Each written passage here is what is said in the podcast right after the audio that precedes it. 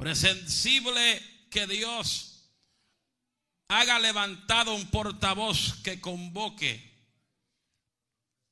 a su pueblo y realizar milagros especiales para confirmar el mensaje que Dios le habla al pueblo. Israel claramente estaba atravesando el momento más crisis sobre la faz de la tierra. Donde la Biblia registra que Dios en el momento dado levantó un hombre con una sola visión. Levantó un hombre con un solo propósito. Y ese hombre fue el profeta Elías. ¿Y por qué el tema de esta noche es una pregunta? ¿Cómo está el pueblo? Porque el pueblo en el tiempo de Israel estaba en una crisis terrible. El pueblo en Israel estaba en una decadencia espiritual. El pueblo de Israel estaba en una decadencia espiritual tan tremenda que los altares de Israel estaban rotos y estaban bajo ruina. Digan rotos y digan ruina. Pero díganlo en duro, rotos y estaban en ruina. Los altares se habían hecho polvo porque los hombres se olvidaron de adorar a Dios. Los hombres se habían olvidado de darle lo que a Dios le pertenecía. Por eso es que en el pueblo de Israel los altares estaban rotos y estaban en ruina. ¿Cuántos dicen gloria a Dios? Dice la Biblia que los altares estaban rotos, los altares estaban arruinados, los altares estaban llenos de polvos, porque la decadencia espiritual era demasiado de muy grande. Dile que está a tu lado, la, de, la, de, la decadencia espiritual era demasiado grande.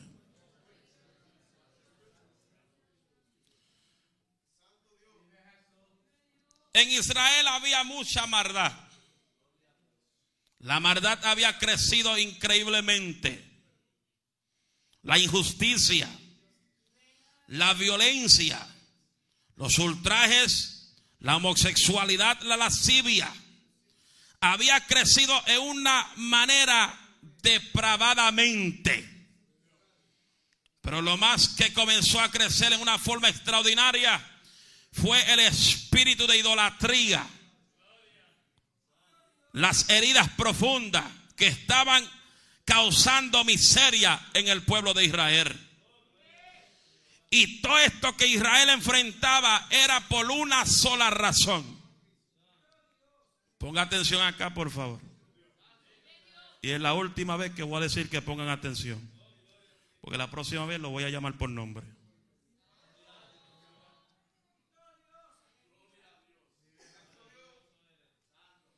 La gente que vivían bajo esta miseria la razón por esta situación es porque la gente se habían olvidado de Dios. La situación era crítica. Cuando el hombre se aleja de Dios, entra en un espíritu de ruina. Cuando el hombre se aleja de Dios, la maldad comienza a crecer dentro de ellos. Algunos estaban buscando reposos y no lo encontraban. Algunos buscaban un altar para adorar a Dios y no lo encontraban. Porque donde quiera que iba la gente, la idolatría estaba en el pueblo. ¿Cuánto dicen gloria a Dios? ¿Y por qué yo quiero que usted me ponga atención? Porque yo no me maté casi cinco horas escribiendo esto para predicarle al aire nada más. La gente cuando están viendo televisión está ahí pendiente, ahí no se pierde ni el último capítulo ahí. Y no hablan, están ahí, viendo el último capítulo. Atención, Atención. No se pierden el último capítulo.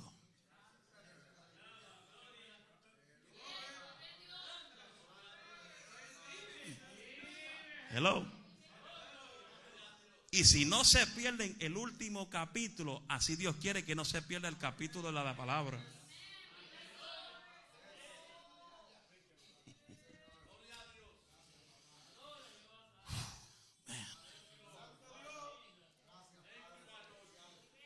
Donde quiera que la gente se metía, lo que encontraban era maldad. La gente no podían salir tranquilo de las casas porque el crimen era demasiado. Había muchas orgías. La gente tenía miedo, la gente estaba temblando. Porque donde quiera que iban, encontraban crisis. ¿Qué es lo que provocó la crisis de Israel? Número uno, los profetas de Dios se dañaron. Cuando el hombre se daña, se llena de inmundicia. Cuando el hombre se daña y se aparta de la palabra, se contamina. Los que predicaban la palabra de Dios se contaminaron. Los religiosos predicaban una cosa que no era. Y la gente estaba asustada. La, la gente estaba acomodada y la gente se habían olvidado de Dios. La misma forma que Israel enfrentaba en esos momentos Así está viviendo la gente en este tiempo. Alejada de Dios. Detrás de cosas insignificantes. Buscando solución en otros asuntos que nunca la van a encontrar. Y le dijo Dios a Elías, levántate y ven, encuéntrate con acá. Dile a tu hermano, acá.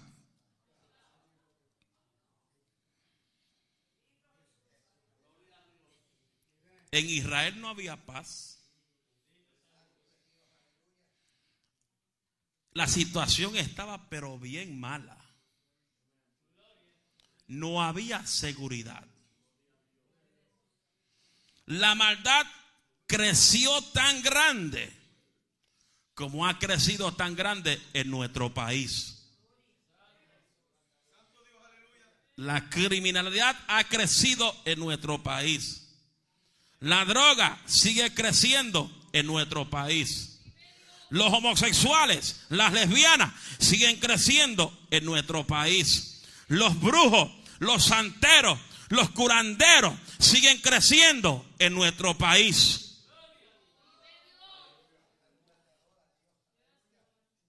¿Por qué? Porque la mayoría que están envueltos en todos estos asuntos conocían lo que era palabra de Jehová. Tú le preguntas a un drogadicto, ¿Cristo te ama? Te dice, no, yo sé. Si yo tuve un tiempo ahí. Pero ¿qué sucedió? Un descuido te puede llevar a la ruina.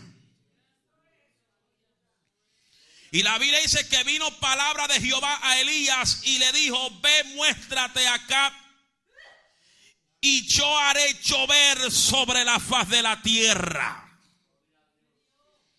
El progreso de Elías a Israel no es una, una ocasionada de un arrepentimiento del pueblo, sino por una orden que el Señor le dio a Elías enfrentarse acá. Y la situación era tan mala. La crisis era tan mala que la Biblia dice que el hambre era demasiado grande en Samaria. Y en toda esta trayectoria de la hambre en Samaria, entre toda esa gente había una mujer que pudo disfrutar las bendiciones del reino en medio de toda esa crisis en, el mundo entero. ¿Quién es esa mujer? La viuda de Serepta que en medio de la crisis fue la que le dio un bocado de pan al profeta una torta cuando no le quedaba nada, cuando le quedaba solamente un poco de harina y un poco de aceite para ella y para su hijo, para que no se murieran en medio del hambre que había en Samaria. ¿Y qué pasó? Que cuando el profeta tocó la casa, le dio a esa viuda de Serepta, hazme a mí primero la primera torta, que tú verás que en medio de toda esta hambre en Samaria, tu casa nunca cesará la comida para ti. Y en medio de toda esta desgracia, en medio de toda esta hambre en Samaria, había una viuda que estaba comiendo. Yo me imagino si había frijoles y arroz con gandula en ese tiempo, estaba el caldero de arroz con gandula y viste cebollado como un tuyo te llave. ¿Cuánto dicen gloria a Dios? Y lo más lindo de esto, que ella le dio al profeta Elías lo último que le quedaba. ¿Y qué pasó? Que Elías se acostó a dormir en la casa de la viuda. Se acostó en la cama de su hijo. Pero llegó un momento dado de la vida de esta viuda que el hijo de ella se le murió. Y ella fue corriendo de Elías y le dice a Elías, Elías, ¿qué yo te ha hecho a ti para que mi hijo se me muera? Y Elías le dijo, ¿dónde está tu hijo? Ponle en la cama. Y cuando el hombre tiene poder de Dios, donde pone las manos, tiene que resucitar hasta el muerto. Y la Biblia dice que cuando puso el niño en la cama, Elías se le acostó encima. Y vida salió de Elías y entró en el niño. ¿Cuántos dicen gloria a Dios? Y la Biblia registra que en medio de toda esta crisis que enfrentaba Samaria, esta mujer viuda con su hijo comía torta todos los días. Todos los días esta mujer comía torta. Porque dice la Biblia que como ella le sirvió al profeta, la Biblia dice que nunca escaseará la harina, nunca escaseará el aceite en tu casa. Donde quiera que tú camines será bendecida. Nunca te costará dormir sin comida. Porque como tú bendijiste al profeta, Dios te promete que nunca te costará sin comer. ¿Cuántos alaba la gloria de Jehová? Qué sucedió? Que la hambre era grande. Dile a tu hermano, la hambre era grande. Díselo, la hambre era grande. Porque cuando uno se descuida y uno se aparta de la palabra, uno pasa hambre. Cuando uno no es fiel a Dios y fiel a lo que le pertenece a Dios, uno pasa hambre. ¿Cuántos dicen gloria a Dios? Y Jehová le dijo a Elías, ve y encuéntrate con Acab. Y Acab llamó a Abdías, su mayordomo. Y Abdías era un hombre que tenía un gran temor a Jehová. Era pero sumamente temeroso de Dios. Y Abdías eh, es un nombre común en el Antiguo Testamento cuyo nombre significa siervo de Jehová. Hello. Pero ¿qué sucedió? Que la Biblia registra que Jezabel tenía un espíritu de asesinato. Que ella mataba los, mandaba matar a los profetas de Jehová. Y como Abdías tenía corazón de Dios y tenía un gran temor de Dios y tenía un gran respeto hacia Dios, porque Abdías era un hombre con un gran temor a Jehová, que una cosa que yo he aprendido de Abdías era que respetaba la majestad de Dios. Y Abdías cogió a 100 profetas y los escondió en las cuevas. Se los llevó para que nadie se dé cuenta de 50 en 50. Y la Biblia dice que él los sostuvo a ellos con agua y pan. ¿Y qué pasa? Que acá comenzó a decir, bueno, vamos para el campo, tú te vas por acá y yo me voy por acá. Vamos a ver lo que hay por ahí. Y en el camino, Abdías se encontró con el profeta Elías.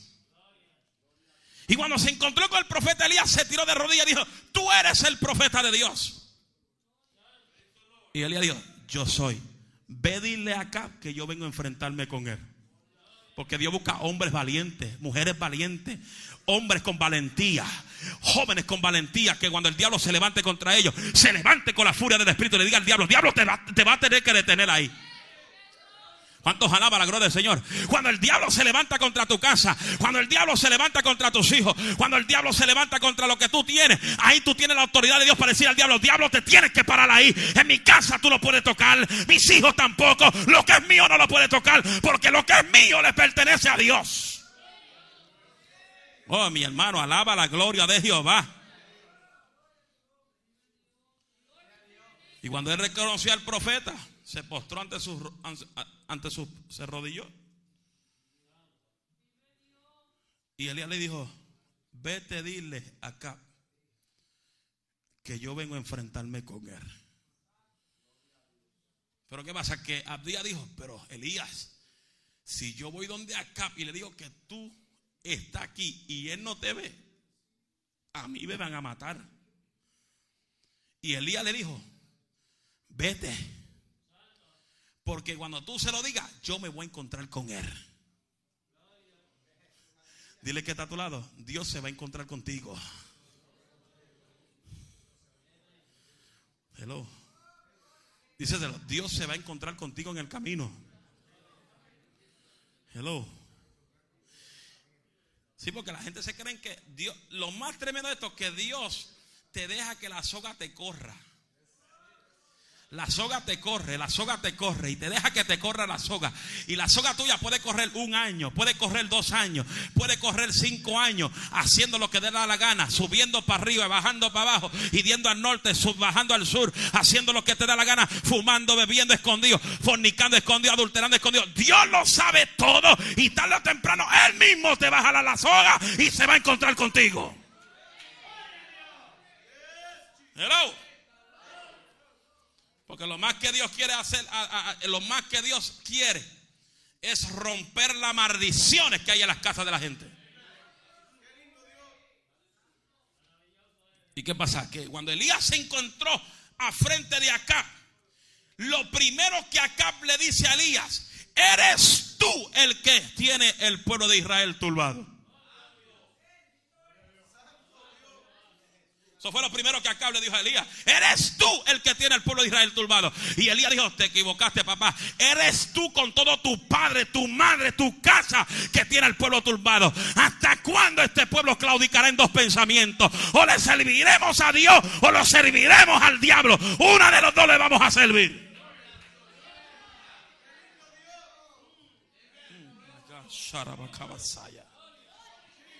Oh, y Elías respondió, yo no he turbado a Israel, sino tu casa y la casa de tu padre.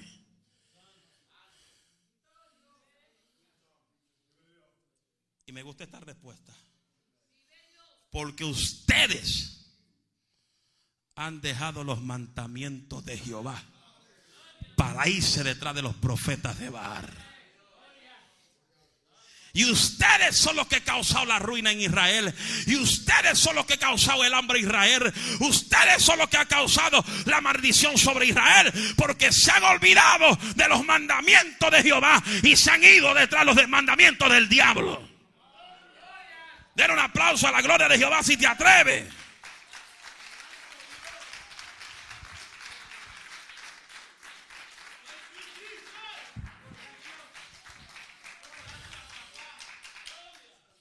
La fuente de los problemas no estaba ni en Elías ni en la sequía.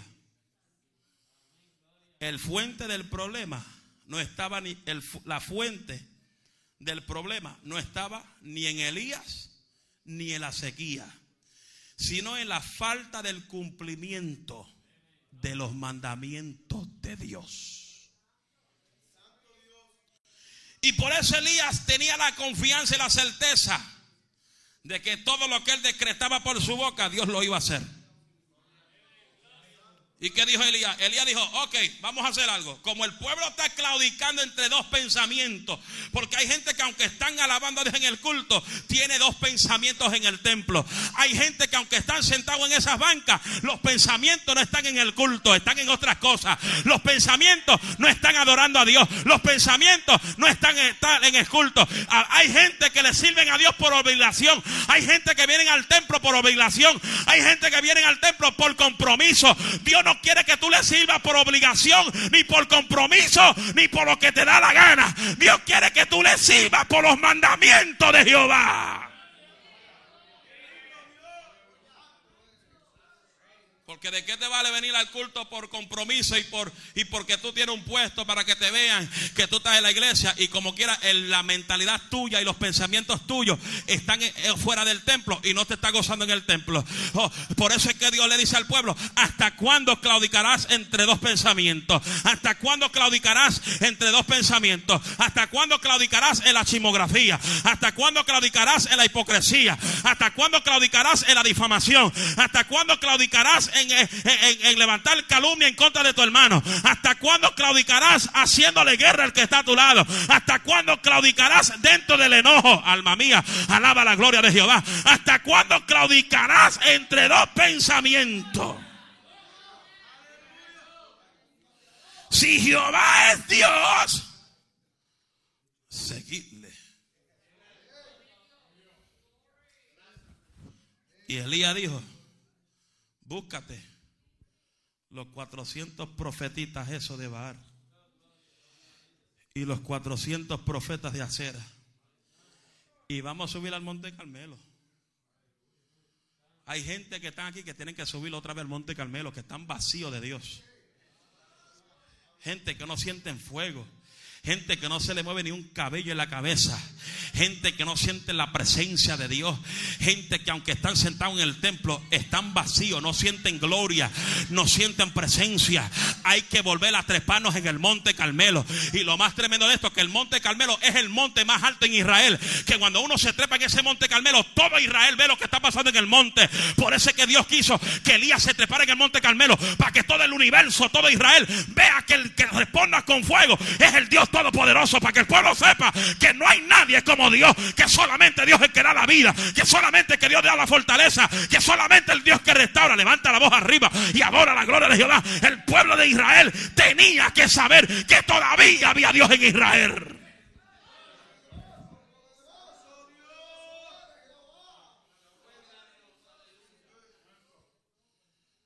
Y Elías le dijo, acá prepara tu altar. Mira qué tan tremendo esto.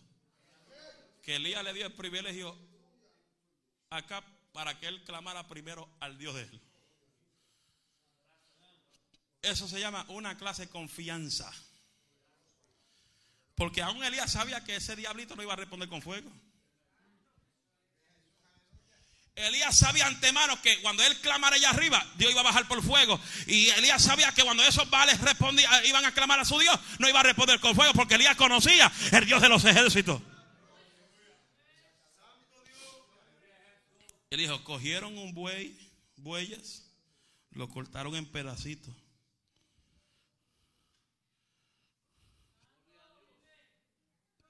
Lo cortaron en pedacitos.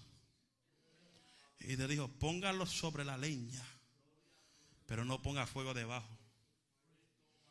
Y los prepararon. Los baales prepararon su buey, su sacrificio. Y la Biblia dice que Elías dijo, ok, ahora comiencen a invocar a su Dios. Y lo más tremendo de esto es que comenzaron desde muy temprano la mañana. Hay gente que ni de temprano claman. Los baales se levantan desde temprano a clamar. Hello. Hello. Y la Biblia dice que, los baales comenzaron a clamar y decían, respóndenos. Entre tanto andaban soltando, saltando cerca del altar que habían hecho. Elías a mediodía, porque cogieron desde por la mañana hasta el mediodía. Y después al mediodía Elías dijo, voy a provocar un asunto aquí. Elías comenzó a burlarse de los profetas de Bar. Dile que está a tu lado. A veces te tiene que reírte la cara al diablo. El diablo te empuja, ríetele la cara. El diablo te hace guerra, ríetele la cara. El diablo está buscando la forma de tener la bendición sobre tu vida, ríetele la cara. ¿Cuánto dicen gloria a Dios? Y Elías, y la Biblia dice que Elías a mediodía se burlaba de ellos. Y le decía, me gusta esta parte porque Elías le decía, ¿por qué usted no grita un poco en altavoz? Quizá está meditando. Dice la Biblia, posible, ¿por qué tú no te sacas un gritito en altavoz? Quizá está meditando. O tiene algún trabajo. O simplemente está esperando la guagua para llegar.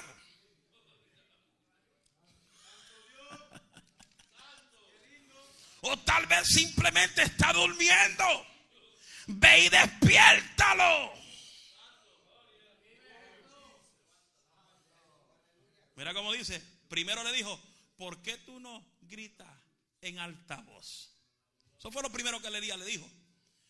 Pero cuando terminó a lo último, después que le dijo, ¿por qué tú no vas y lo despierta? Posiblemente está dormido. Posiblemente es un pago que está durmiendo. Y después Elia le dijo, oye, clama a gran voz. Imagínate que aún el mismo diablo tiene que clamar a Dios en gran voz. Hello. Todo el imperio de Satanás, todos los días tienen que clamar a Dios, aunque no tienen parte en el reino de los cielos. Todos los días tienen que subir su voz allá arriba y, decir, y reconocer que solamente Dios es el Dios del cielo, Dios es el Dios de la tierra y Dios es el Dios de todo el universo. Y era tanto lo que clamaban que la Biblia dice que comenzaron a coger cuchillas y, espadas y, machetes.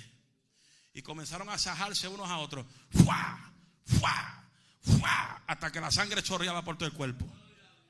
Imagínense ni el sacrificio de sangre inmunda movió a Baal.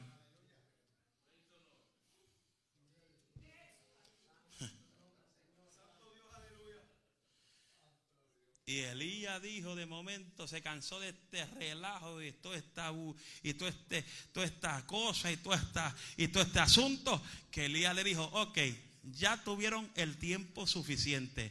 El Diosito tuyo no respondió. Ahora, cállese en la boca porque ahora me toca a mí. Dile que está a tu lado, ahora me toca a mí. Ahora me toca a mí. Ahora es que el diablo va a saber quién soy yo. Ahora es que el diablo va a saber quién yo voy a ser en el 2009. Se está acabando el 2008, el diablo me hizo tanta guerra. Pero en el 2009 el diablo va a saber quién soy yo. El diablo va a saber quién es mi familia. El diablo va a saber qué es la iglesia, la verdad. El diablo va a saber quiénes son los que están llenos del poder de la gloria de Jehová.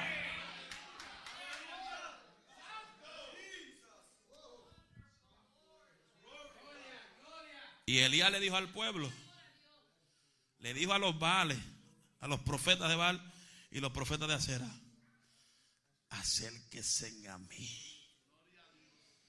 Hoy ya la gente no se quiere acercar al altar.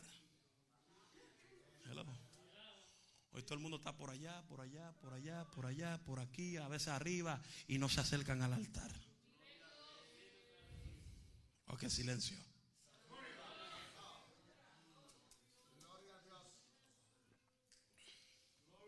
¿Y qué pasó? Que Elías cuando fue a clamar, Jehová, Jehová le dijo, excuse me. Atención.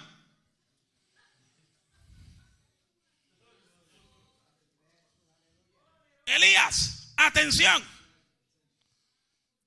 Arregla ese altar que está sucio.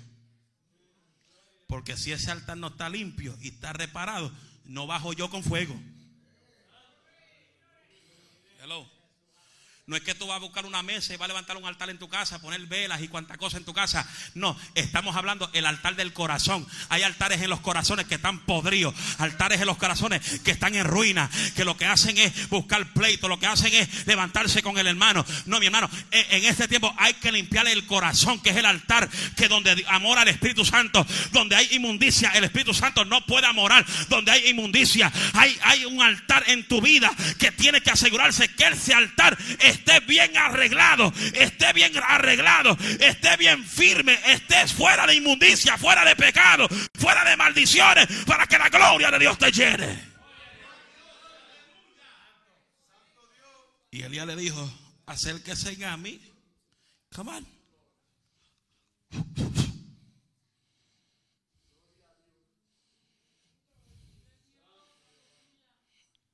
Y Elías dijo, Deme un segundo, siéntese ahí. Tengo que hacer algo primero antes de clamar arriba. My God, Jesus. Y dice la Biblia.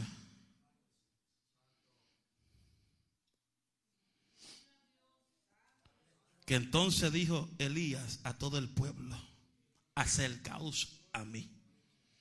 Y todo el pueblo se le acercó.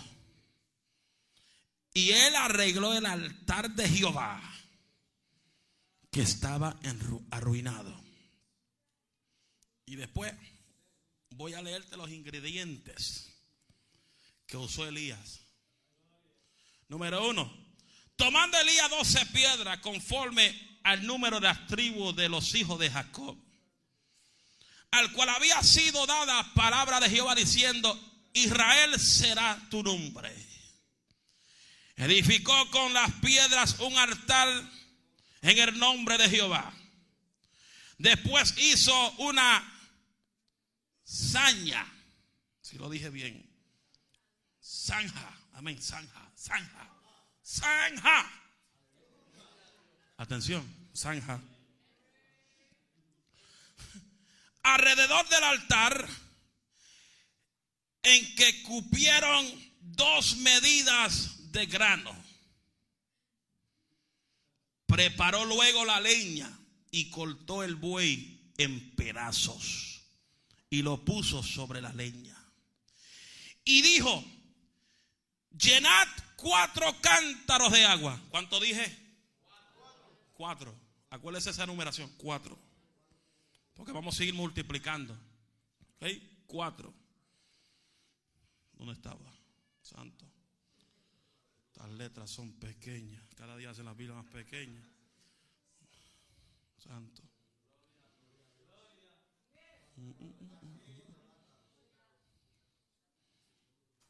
Ok, ya llegué. Y dijo, llenad cuatro cántaros de agua y derramadla sobre el holocausto y sobre la leña. Y dijo, hacedlo otra vez. Cuando dice hacerlos otra vez, ¿cuánto sube la numeración? Ocho. ¿Cuál es el ocho? Ocho. Y otra vez, hacerlo otra vez. Y otra vez lo hicieron. Y dijo aún, hacerlo por tercera vez. ¿Cuánto es eso? Doce. Fueron doce piedras, significando la tribu de Jacob y 12 galones de agua. Wow. Increíble. Y lo hicieron la tercera vez. De manera que el agua corría alrededor del altar y también se había llenado de agua la zanja.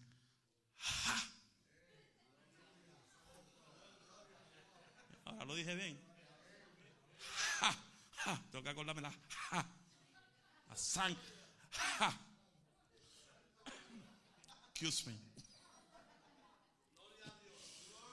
Cuando llegó la hora de ofrecer el holocausto, se acercó el profeta Elías y dijo, Jehová, Dios de Abraham, de Isaac y de Israel, sea hoy manifiesto que tú eres el Dios de Israel y que yo soy tu siervo y que por mandato tuyo he hecho todas estas cosas.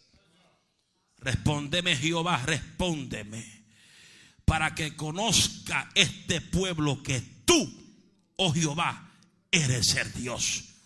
Y que tú volverás y que tú volveréis a ti el corazón de ellos.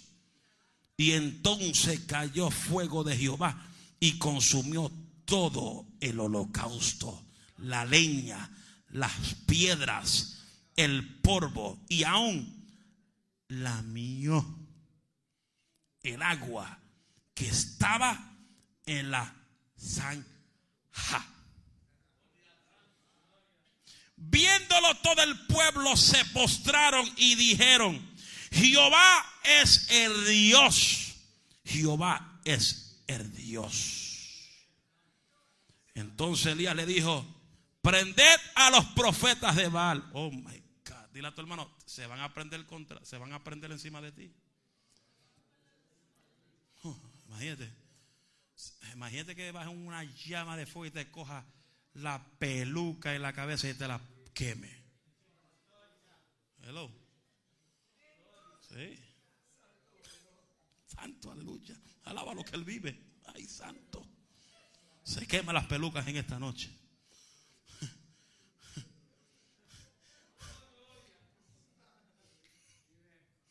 Y entonces Elías dijo, prended a los profetas de Baal para que no escape ninguno. Dile que está a lado, tú no te vas a poder escapar.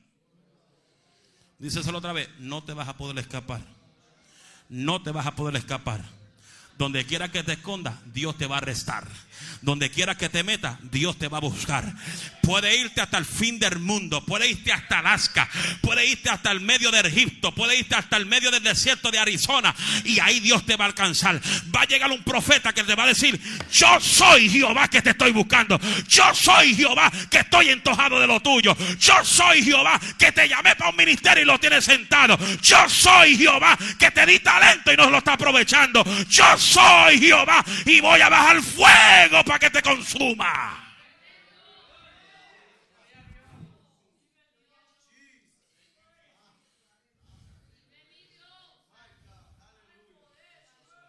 Por eso dice, hay un texto de la Biblia que dice, ¿a dónde me iré y me esconderé de su presencia? Si donde quiera que yo camino, donde quiera que voy, todo lo que yo hago, ya Él lo tiene antemano en su agenda. Todo lo que yo voy a pensar después de que termine de predicar, ya Él lo tiene en su agenda. Dile que cuídate de lo que tú piensas. Porque antes de pensarlo ya Él lo sabe. Hello. Hello. Hello. Hello. Hello. Hello. Eh, me falta 25 minutos.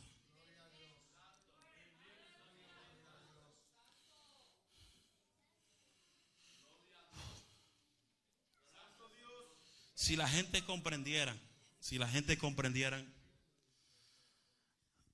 tantas bendiciones que Dios tiene estipulado en su agenda para cada uno de nosotros. Nuestras bendiciones que están en el cielo están detenidas y la detenemos nosotros mismos. No es que la Dios, Dios la detiene, nosotros la detenemos. Porque cuando nosotros nos apartamos, los alejamos, nos descuidamos de los mandamientos de Jehová, Dios te bendice en cierta área por su misericordia. Pero no es como Él quiere bendecirte. Porque la Biblia dice que cuando tú eres fiel a los mandamientos de Jehová, siempre la ventana de allá arriba está abierta. Y la Biblia dice que cuando esas ventanas están abiertas, Dios derrama sobre ti bendición hasta que sobreabunde. Ahora, cuando tú te apartas de los mandamientos de Dios, cuando tú te apartas de lo que Dios quiere que tú hagas, cuando tú te apartas de las cosas que Dios quiere que tú hagas, entonces la ventana está abierta hasta arriba y comienza a cerrarse. Él te lo deja por lo menos hasta la mitad a ver si tú reconoces que está un poco desviado, está un poco chueco. que está un poco arruinado. Y de momento comienza a levantarte y esa ventana hacia, comienza a subirse, pero de momento hay un descuido y comienza a bajar.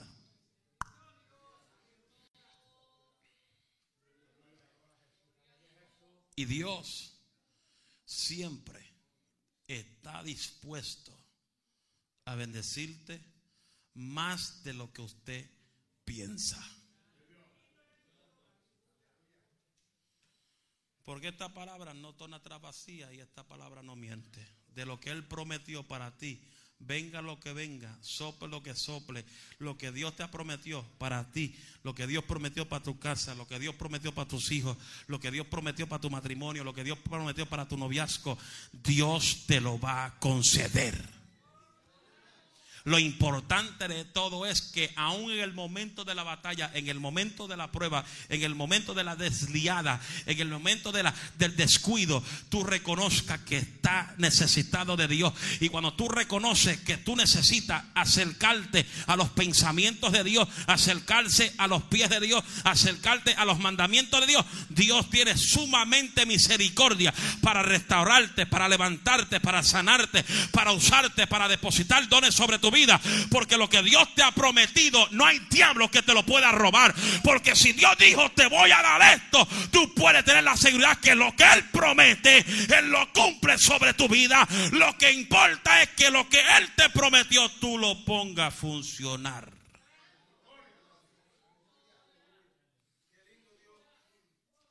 Porque Dios no llamó a creyentes. Está el que mandó banca. Dios no te llamó para quemar banca.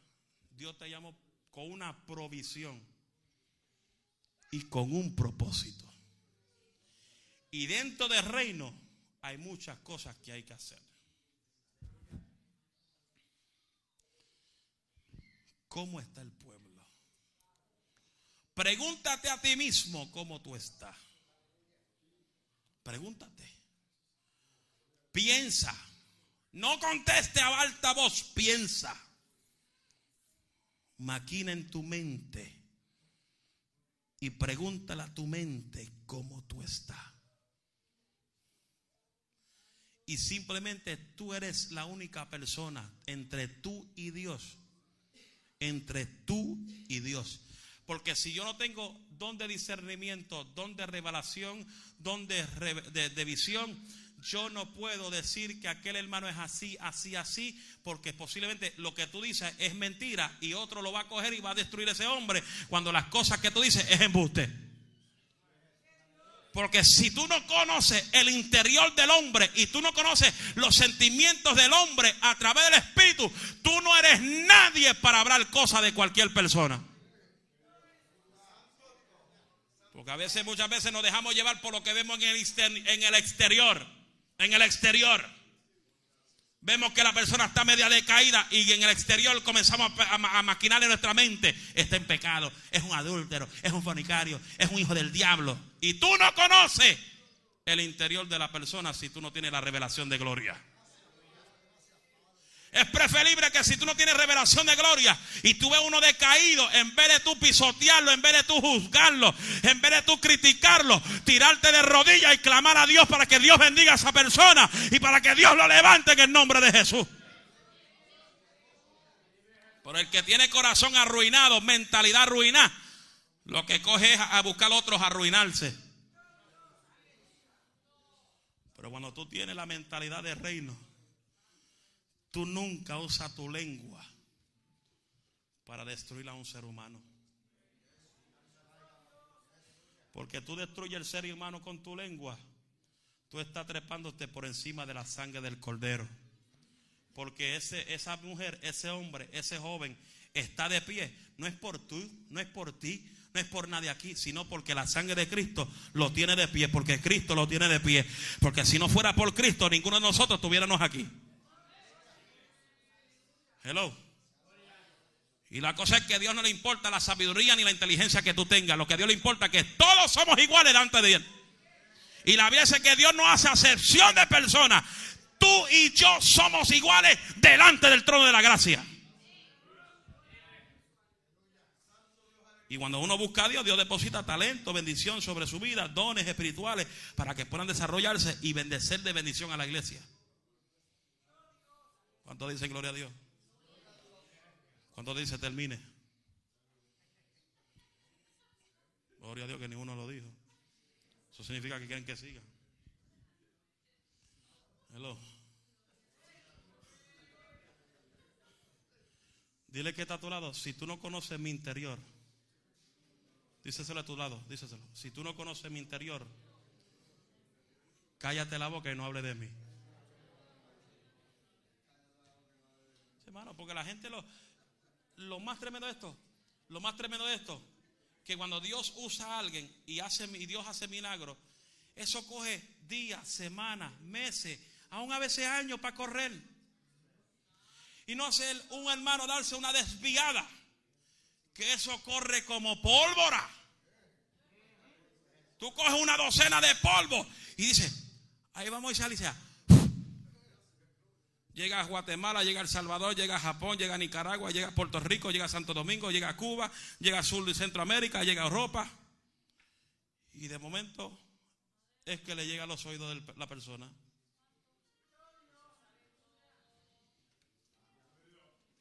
Hello. Por eso es menester, amados hermanos. Por eso es que la Biblia dice, escucha first antes de abrir tu boca. Porque con tu lengua tú puedes destruir al ser humano. Con tu lengua tú puedes destruir al ser humano. En la campaña que terminamos ayer vino un joven que me dice, hermano, yo no voy a la iglesia ni quiero saber de Dios. ¿Por qué? Porque como me puso una pantalla, el pastor me echó de la iglesia. Y después vino otra muchacha, hermano, yo no voy a la iglesia porque fui a una iglesia y me dijeron que si yo sigo con pantalón el diablo me va a llevar. Yo digo, hermana, cuando usted vaya a una iglesia y que le digan eso, dígale a esa gente que ellos no te compraron los pantalones, que te lo compraste tú. Y si te lo compraste tú, a ellos no le importa si tú lo usas. Hermano, el trabajo de la iglesia, el trabajo del pueblo, no es desnudar a la gente, sino sanarle el interior. Si tú no captas la mentalidad del reino, porque la mentalidad del reino es Dios sanar el interior. Y luego el exterior le toca al Espíritu Santo, no le toca al hombre. Hello. ¿Por qué usted está callado? Digan amén o digan algo, pero digan algo. Sí, hermano. Hoy la mayoría de los jóvenes están fuera de la iglesia por culpa de muchos malamañosos. Yo le doy gracias a Dios porque hasta el sol de hoy yo estoy de pie. Porque si me dejo llevar por los malamañosos, estuviera fuera de la iglesia.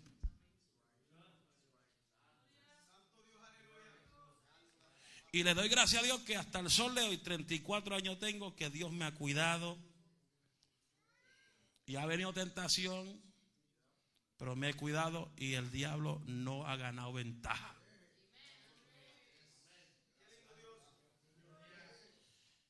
Porque yo le prometí a Dios, hice un pacto con Él.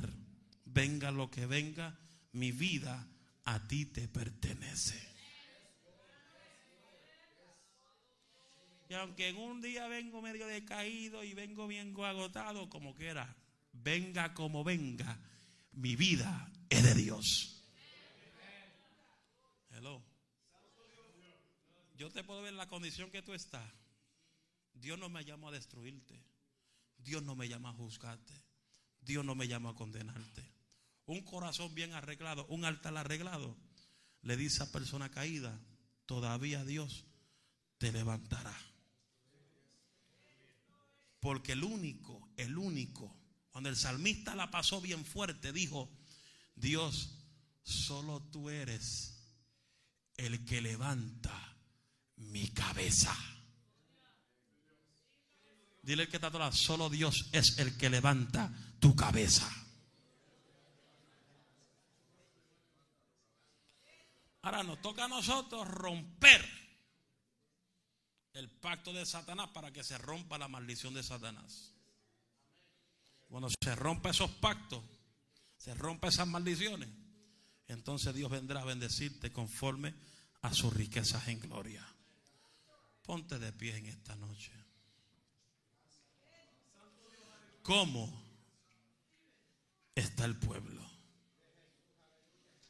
Padre, te doy gracias por esta palabra que tú depositaste mi espíritu para tu amada iglesia. Yo bendigo una forma muy especial a cada vida que está aquí.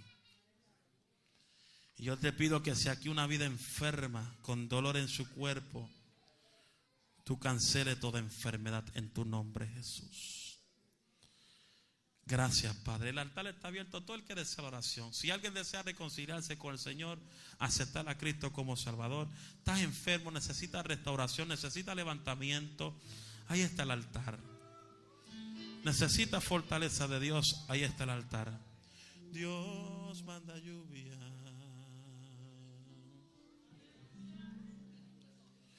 Dios manda lluvia. Pueblo en reverencia, estamos en la casa del Señor. Aquí está el altar. ¿Quiere oración? Venga, venga. Queremos orar por ti.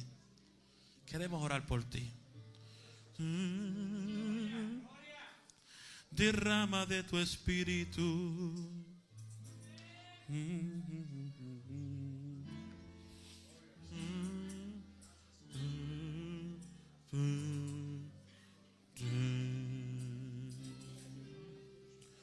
Dios manda lluvia. Derrama de tu espíritu. Enciende hoy tu fuego, sana mis heridas, restaurame, Señor. Dios manda lluvia. Oh, yes derrama de tu espíritu, Espíritu Santo. Desciende hoy tu fuego, llena su vida, restauralo, Señor.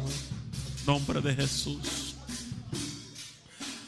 Manda la lluvia el rocío de tu amor.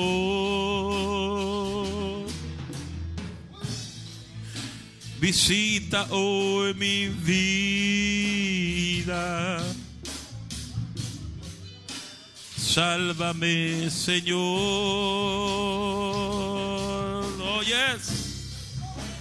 Manda la lluvia, Señor el rocío de tu amor. Visita hoy mi vida.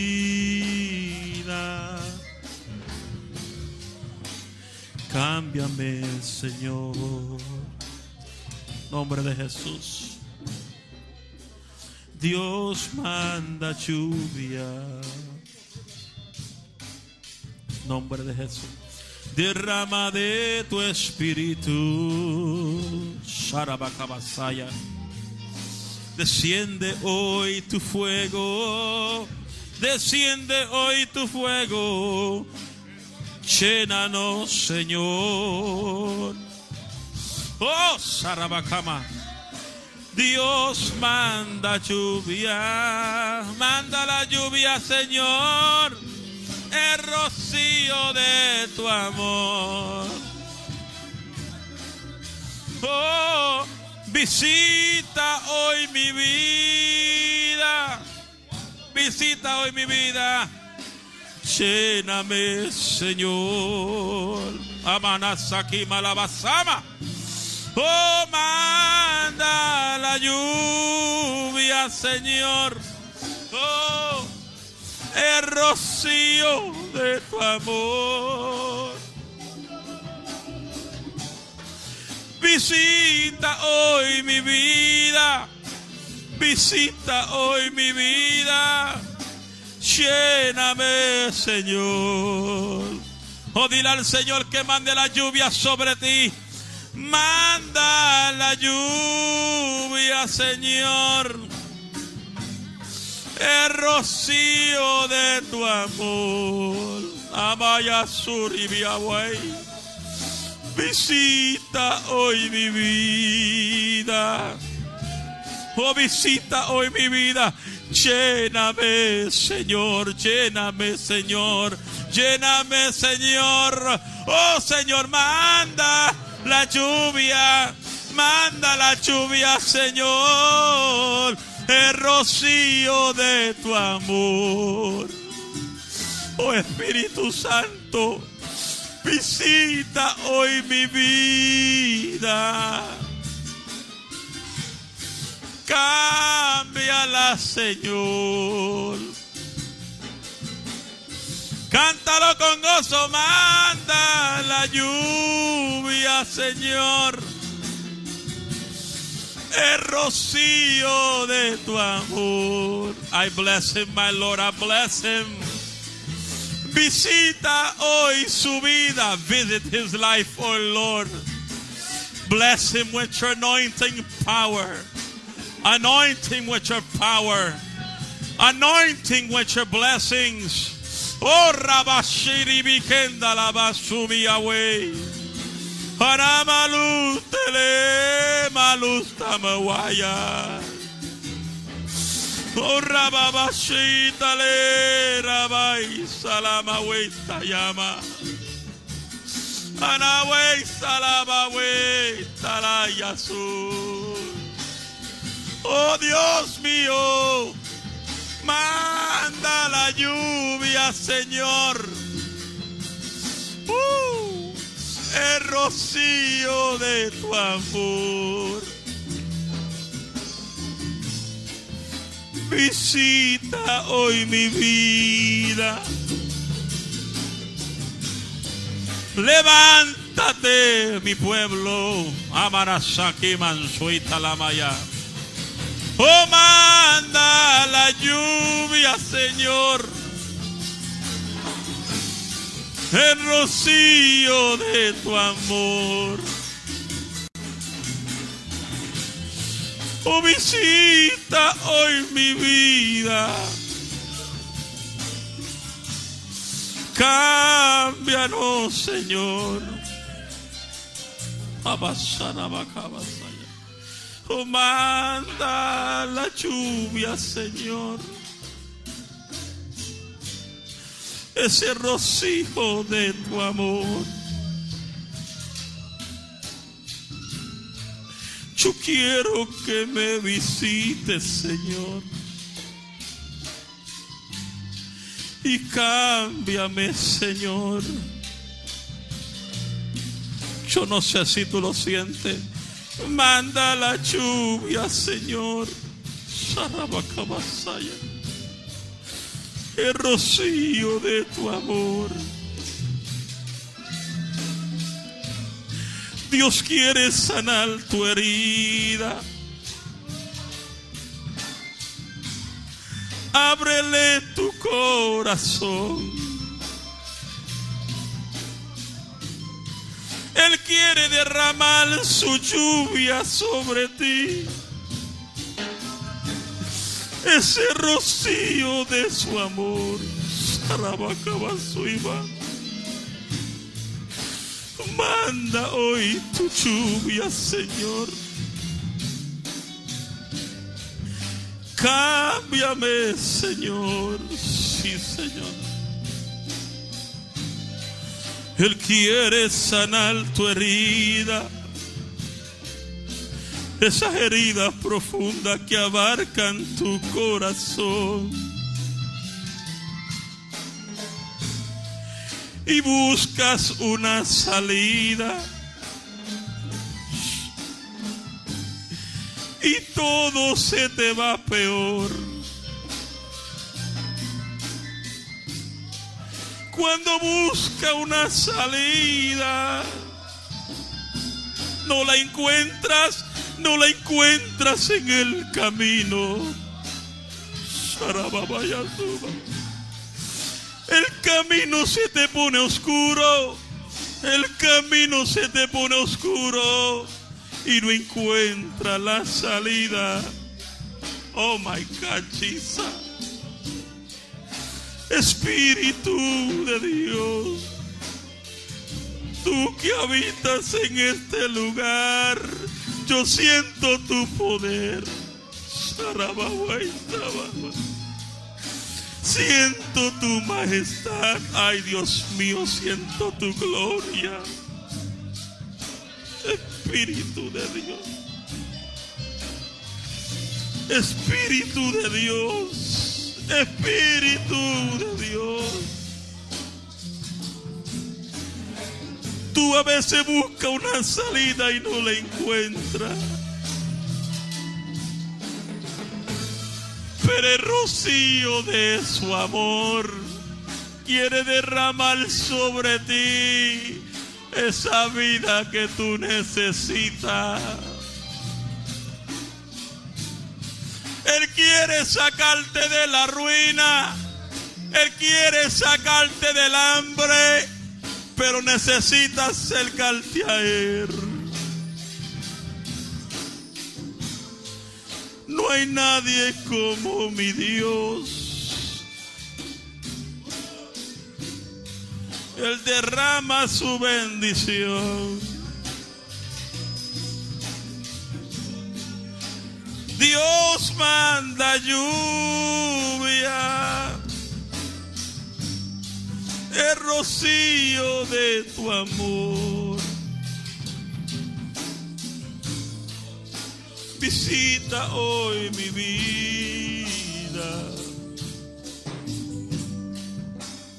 lléname, Señor.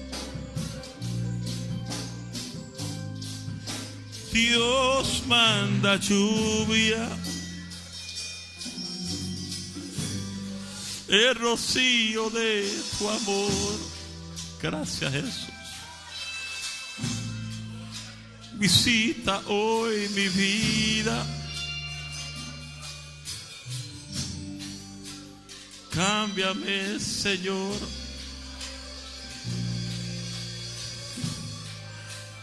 Visita hoy mi vida.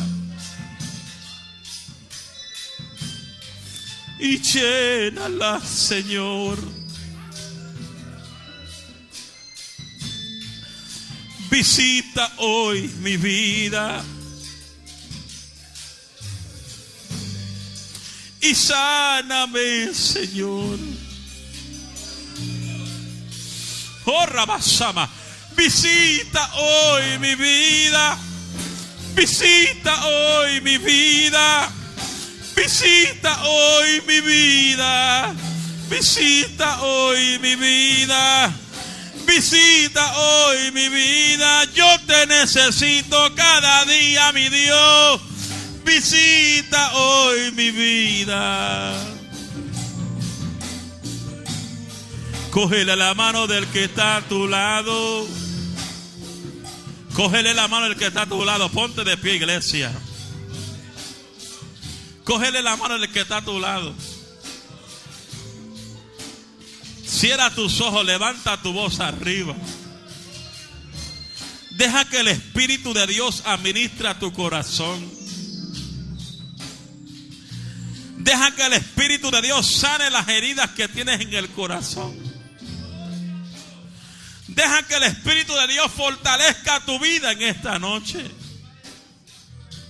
Deja que el Espíritu Santo te llene de su poder. Deja que la gloria de Dios te arrope en esta hora. No mire el que está a tu lado. Desconéctate de tu hermano. Conéctate a la voz de Dios. Conéctate a Dios. Deja que el Espíritu Santo derrame esa lluvia sobre ti.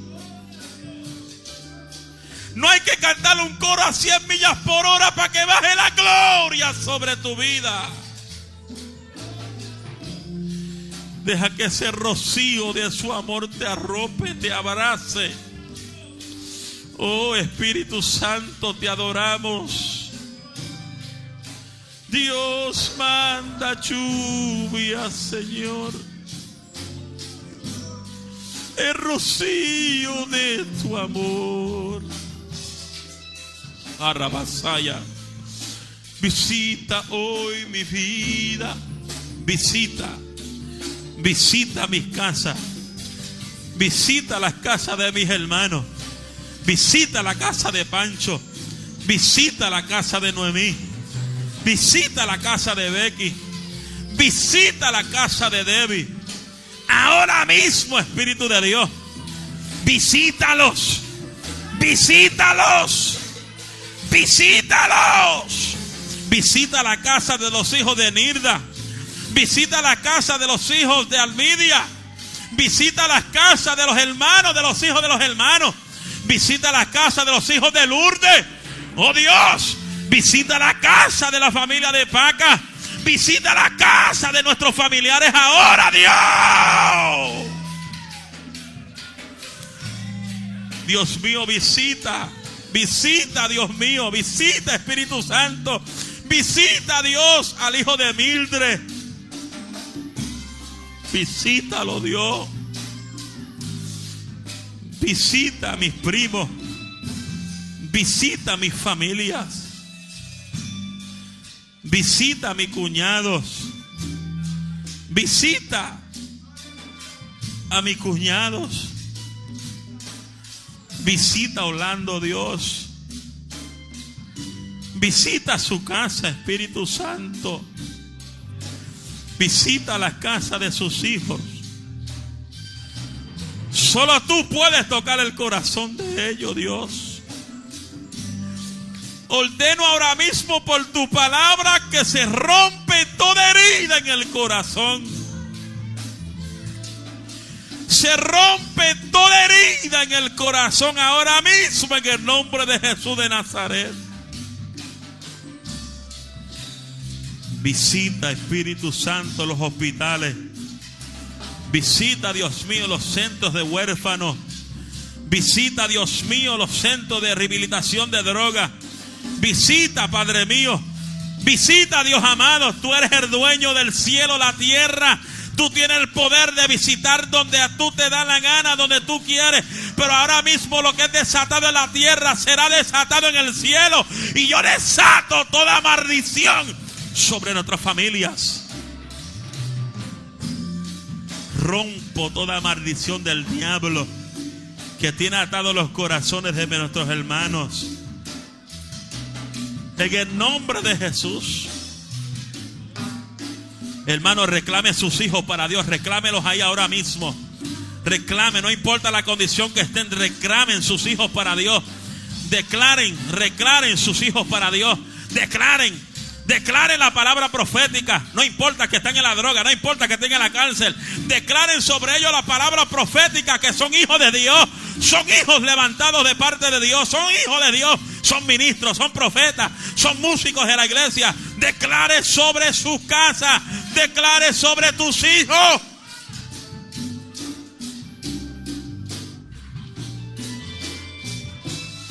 Oh Rabashaya. Hay una unción aquí. Está cayendo sobre ti. Oh Espíritu Santo, visita a Dios. Toca, Padre. Visita, Dios mío. Hay una unción sobre ti, llenándote de unción. Cuando diga su nombre, usted va a comenzar a alabar a Dios con toda su fuerza. Ahí levanta voz arriba, voz de júbilo, voz de guerrero, voz de valiente, voz de victoria. A su nombre.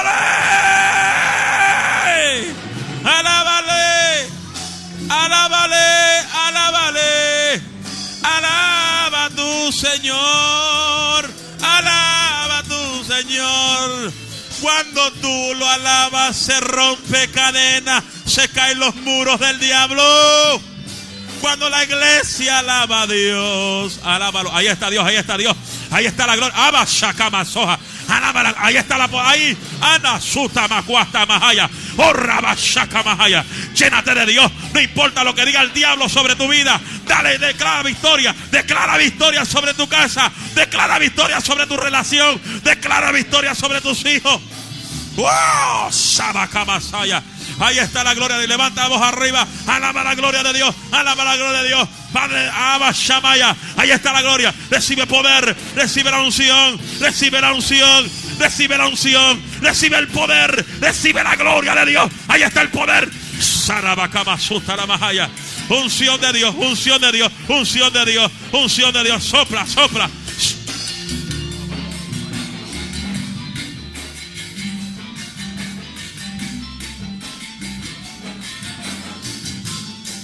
Recibe poder. Oh, aleluya. Aleluya. Dios es poderoso. Él es grande. No hay nadie como mi Dios.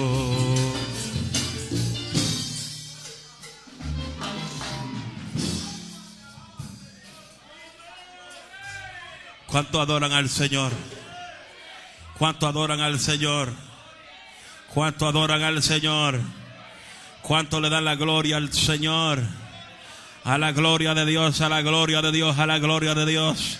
A la gloria de Dios, a que no te atrevas a alabarlo ahí sin la música. A que no te atreves a dar una alabanza al cielo en esta noche. Arraquita lanza aquí mansoja.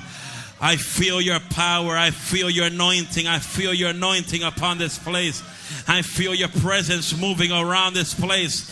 Oh, I feel the power of the Holy Spirit right now. Oh, alábalo, alábalo que Él vive.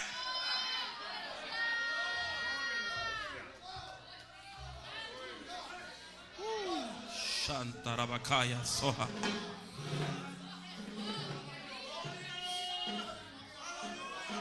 Sanda la vaquima, soja la bajaya.